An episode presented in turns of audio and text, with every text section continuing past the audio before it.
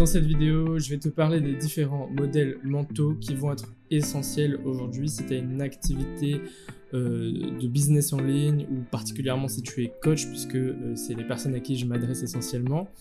Et ben, je vais te présenter ces modèles qui vont te permettre d'être plus impactant dans ta communication lorsque tu vas communiquer et lorsque tu vas vouloir toucher des potentiels clients et ton audience. Alors, déjà, il faut comprendre quelque chose qui est euh, la base du copywriting, entre autres, c'est notre cerveau et la psychologie qu'il va y avoir euh, derrière. En fait, il faut savoir déjà que de base, euh, notre cerveau est composé de trois parties. On va avoir la partie reptilienne qui va régir nos fonctions vitales, nos réflexes, etc. Ensuite, on va avoir la partie limbique qui va régir plutôt euh, notre émotionnel. Et enfin, on va avoir le néocortex euh, qui va régir nos parties les plus rationnelles, conceptuelles, notre capacité de mener des actions, d'analyser, etc., etc. Et en fait, ce qui va se passer, c'est que la partie la plus dominante dans notre cerveau, c'est la partie reptilienne. Ça signifie quoi? Ça signifie que on va être régi par nos peurs. Et en fait, c'est le cerveau un peu de base et toute la psychologie part de là, puisque de base, notre cerveau, il est fait pour survivre. C'est l'objectif. Si on part euh, plusieurs millions d'années en arrière, l'objectif de base de l'homme était de survivre. Donc, il faut comprendre que, eh ben, cette partie reptilienne va régir un peu tout. Et comme en fait, euh, c'est la partie reptilienne, il va falloir comprendre qu'elle est irrationnelle. C'est-à-dire que, par exemple, ça euh, ça sert à rien d'aller dire à quelqu'un qui a peur d'une araignée ou quelqu'un qui a peur en avion d'essayer de le raisonner en disant non mais t'inquiète c'est euh, le moyen de transport le plus sûr au monde. Non mais t'inquiète une araignée ça pique pas etc ça sert à rien. Parce qu'en fait eh ben, ce qu'il faut comprendre c'est que comme la peur est reptilienne eh ben elle n'est pas régie par la partie la plus rationnelle de notre cerveau donc en fait ça va être difficile si une personne est par exemple très émotionnelle pour elle de se raisonner en essayant d'être rationnelle.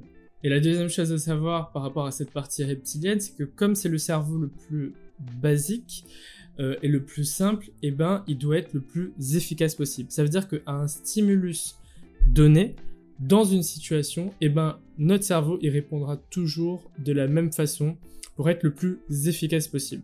Donc si par exemple dans une situation tu as peur de quelque chose, et eh ben dans ce type de situation tu auras toujours peur. C'est pour ça qu'il y a des personnes, on a beau travailler encore et encore sur leur peur, et eh ben pour certaines elles vont la subir à jamais parce que c'est régi par ce cerveau reptilien qui doit être le plus efficace possible. Donc c'est pour ça qu'il va falloir comprendre que dans tout ce qui va être copywriting, quand tu vas communiquer dans ton activité, et eh ben les gens, de façon générale, qui vont t'observer, qui vont t'écouter, ils vont avoir un cerveau qui est régi par l'émotion, par cet aspect non rationnel. Et donc toute la psychologie part du fait que, euh, eh ben, on veut avant tout survivre. Et ça m'amène à cette deuxième partie qui va être le oui. Le oui c'est quoi? C'est le fait que les personnes, en fait, elles vont rechercher avant tout des choses qui ont un intérêt pour elles.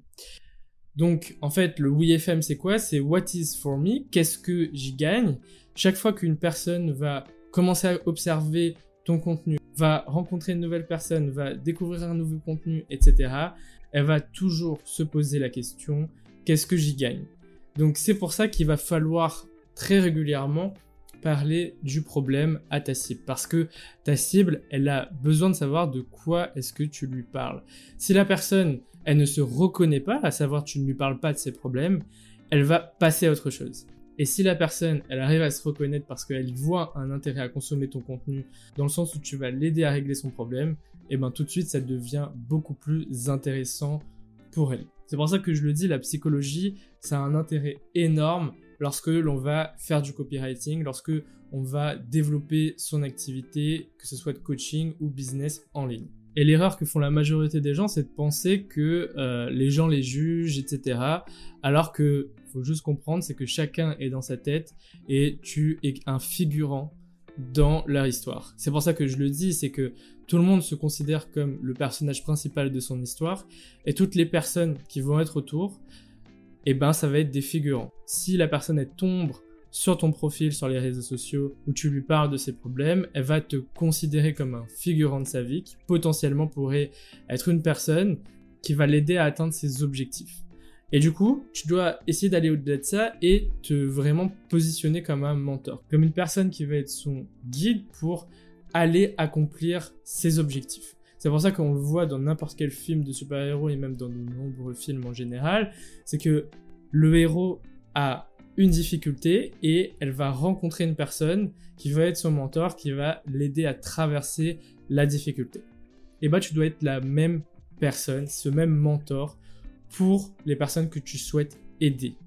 Ensuite, en numéro 3, on va avoir le fait d'aller creuser ce que recherche vraiment la personne, à savoir l'identité qu'elle souhaite obtenir. Alors, je m'explique. En général, les gens vont penser que une personne va acheter euh, parce qu'elle a un problème qu'elle souhaite résoudre et que donc ils viennent chercher un moyen de résoudre ce problème.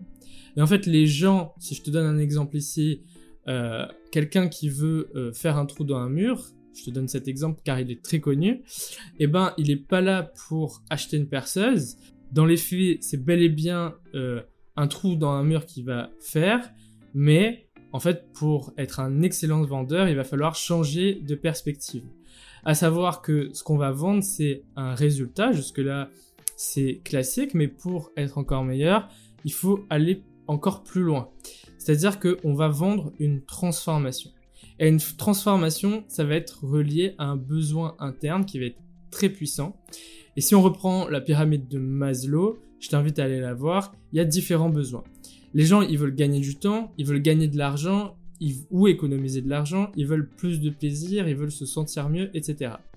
Et en fait, en suivant cette logique, on va comprendre que quelqu'un qui achète par exemple la perceuse pour faire un trou dans un mur, il achète pas qu'une perceuse, il achète aussi le fait d'être un bricoleur, d'avoir une identité et que les gens, sa famille, ses amis l'associent à une identité qui est celui du bricoleur. Si je te prends l'exemple d'une femme qui va acheter un accompagnement avec un coach sportif, elle va acheter une transformation physique pour retrouver confiance en elle et retrouver le respect de son entourage.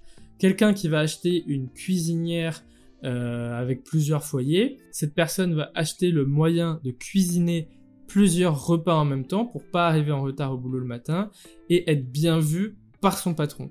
Et aussi éviter de s'acheter des sandwichs le midi pour faire attention à sa forme physique et pour que sa femme ou son mari continue à la trouver beau, euh, belle ou beau.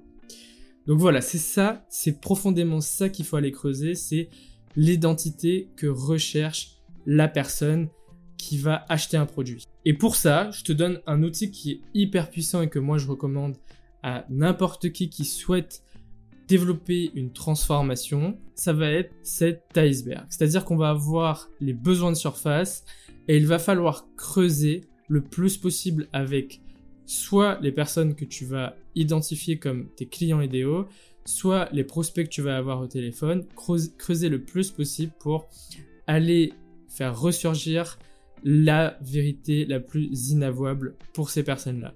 À savoir qu'il va falloir vraiment écouter les personnes, creuser un maximum en essayant d'identifier d'un point de vue répercussion, que ce soit professionnel ou personnel, qu'est-ce que ça veut dire et aller chercher les aspirations les plus profondes.